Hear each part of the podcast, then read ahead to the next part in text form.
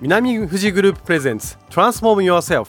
このコーナーでは今まで通り仕事や生活のスタイルを変えないままで頑張るもよしまた趣味とのバランスを取るのもよし起業するのもよし副業するのもよしといういろんな選択肢があるんだよということを特に3 40代の皆さんに知っていただきたいと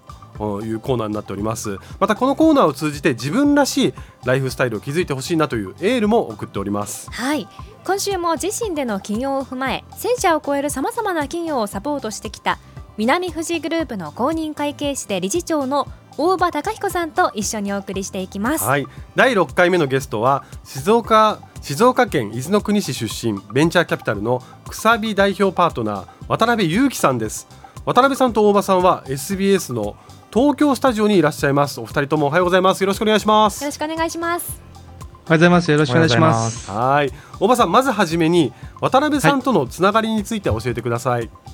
はい、えー、渡辺さんとはですね、えー、私あのベンチャー企業、ベンチャー企業というのは非常にあのまだ設立して間もない会社のサポートをしているときに、うん、えー、お仕事の関係で、えー、知り合いました。はい、で企業はあまあ、これまで働いた環境は全く一緒な環境っていうのはなかったんですが、うんうん、この設立した間もない会社をサポートするというメンバーって結構会社関係なく仲良くしていると。でそんな中であの出身どちら出身ですかって聞いたら、はい、あ静岡県の東部ですと。で韮山の出身今あの伊豆の国市ですが、はい、ということであのなかなかね東部の方と巡り合うことも少ないのでそこで意気投合して仲良くしています。はい、なるほど同僚ではないけども同じぐらいにこう同じタイミングで仕事をしていて仲良くなったって感じなんですかね。そうですね。はい。なるほど。ちょうど同い年でもありますし。ためってすごいすぐ仲良くなりますよね。そうですね。はい、では現在渡辺さんが活躍されているベンチャーキャピタルというお仕事についても教えてください。はいわかりました、はい、あのベンチャーキャピタルってまあ一言で簡単に言うとまあ投資業になります、うんうん、まあ、要はお金を集めて、まあ、ファンドを作るみたいな言い方しますね、はいはい、で投資をし、まあ、キャピタルゲインを得て、えーまあ、投資家に返すというような仕事です。で対象となっているのが、さっき大場さんがおっしゃったような、まあ、ベンチャー企業、はい、まあ、最近の言葉で言うとスタートアップみたいな言い方をしますけれども。なるほど。そういったところに限定をして投資をしているというものです。はいそっかスタートアップだからもう始めたての新しいことを考えた人を応援しているってことなんですかね。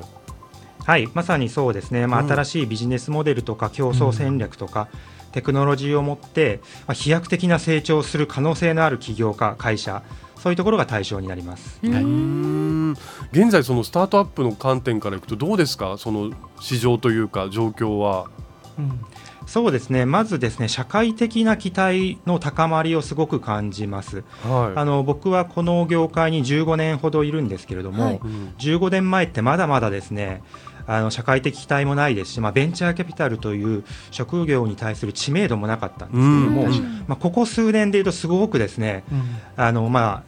世に浸透されるようになりましたし、まあ、お前ら頑張れよと応援してくれる人もかなり増えてきたなという印象を持ってます。そうですね。確かに僕も本当このコーナーを通じてその今ベンチャーキャピタルを勉強させていただいている感じになってるんですけど、そうですよね。本当そうなんですよ。はい、で、あの渡辺さんのプロフィールを拝見して大学卒業後は銀行へ就職されて。その後ベンチャーキャピタルというお仕事に新しくチャレンジをされたとなっていますが、なぜそのような道を歩もうと思ったんですか？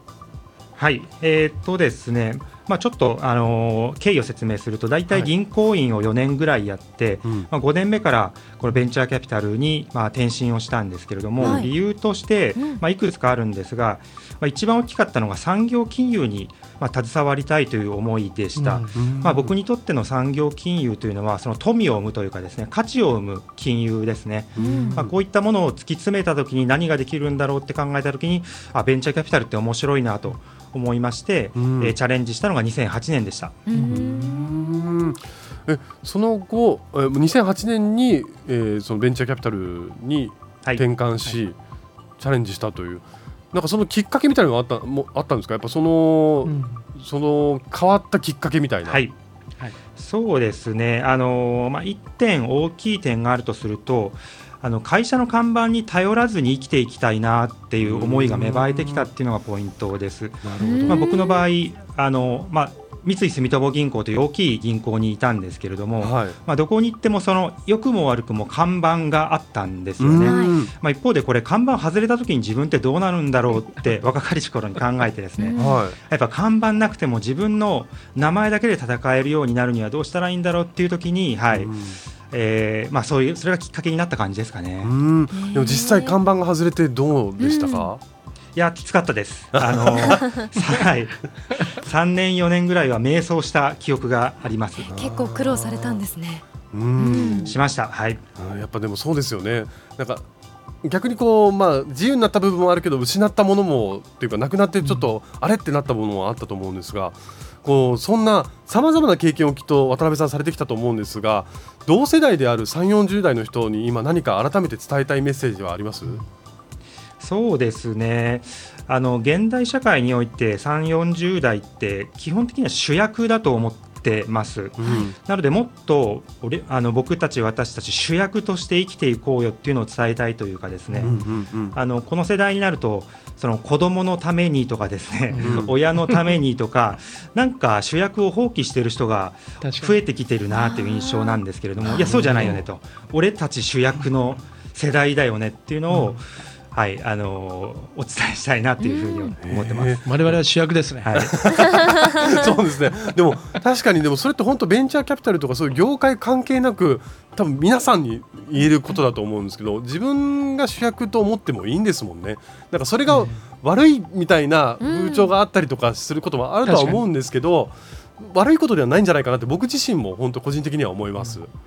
はい、そう思います。いやーもうなんかもうまだまだお話聞きたいんですけど、はいちょっと最後の質問になってしまうんですが、あの最後の質問は大場さんの方から聞いてもらってもいいですか？はい。とね、毎回ですね、私この言葉をゲストの皆さんにえ質問として投げかけさせていただいています。はい。えー渡辺さんにとっての自分らしいライフスタイルとは？はい、えーバランスを取らずに一点突破で価値を上げる成果を上げるっていうのが僕にとってのライフスタイルです。あのこう言ったら怒られちゃうかもしれませんが、はいまあ今って生活と仕事のバランス取るって難しいと思うんですけど、うん僕はもうバランス取らなくてもいいんじゃないかっていう そんなライフスタイルで生きてます。いや僕ちょっと好きかもしれない そういう考え方すごいとっても好きかもしれないです。いやわかります。飲みにでも行きましょうなんかもうぐいぐい行きましょうね今後ね。はいはいいやすごい素晴らしいと思います。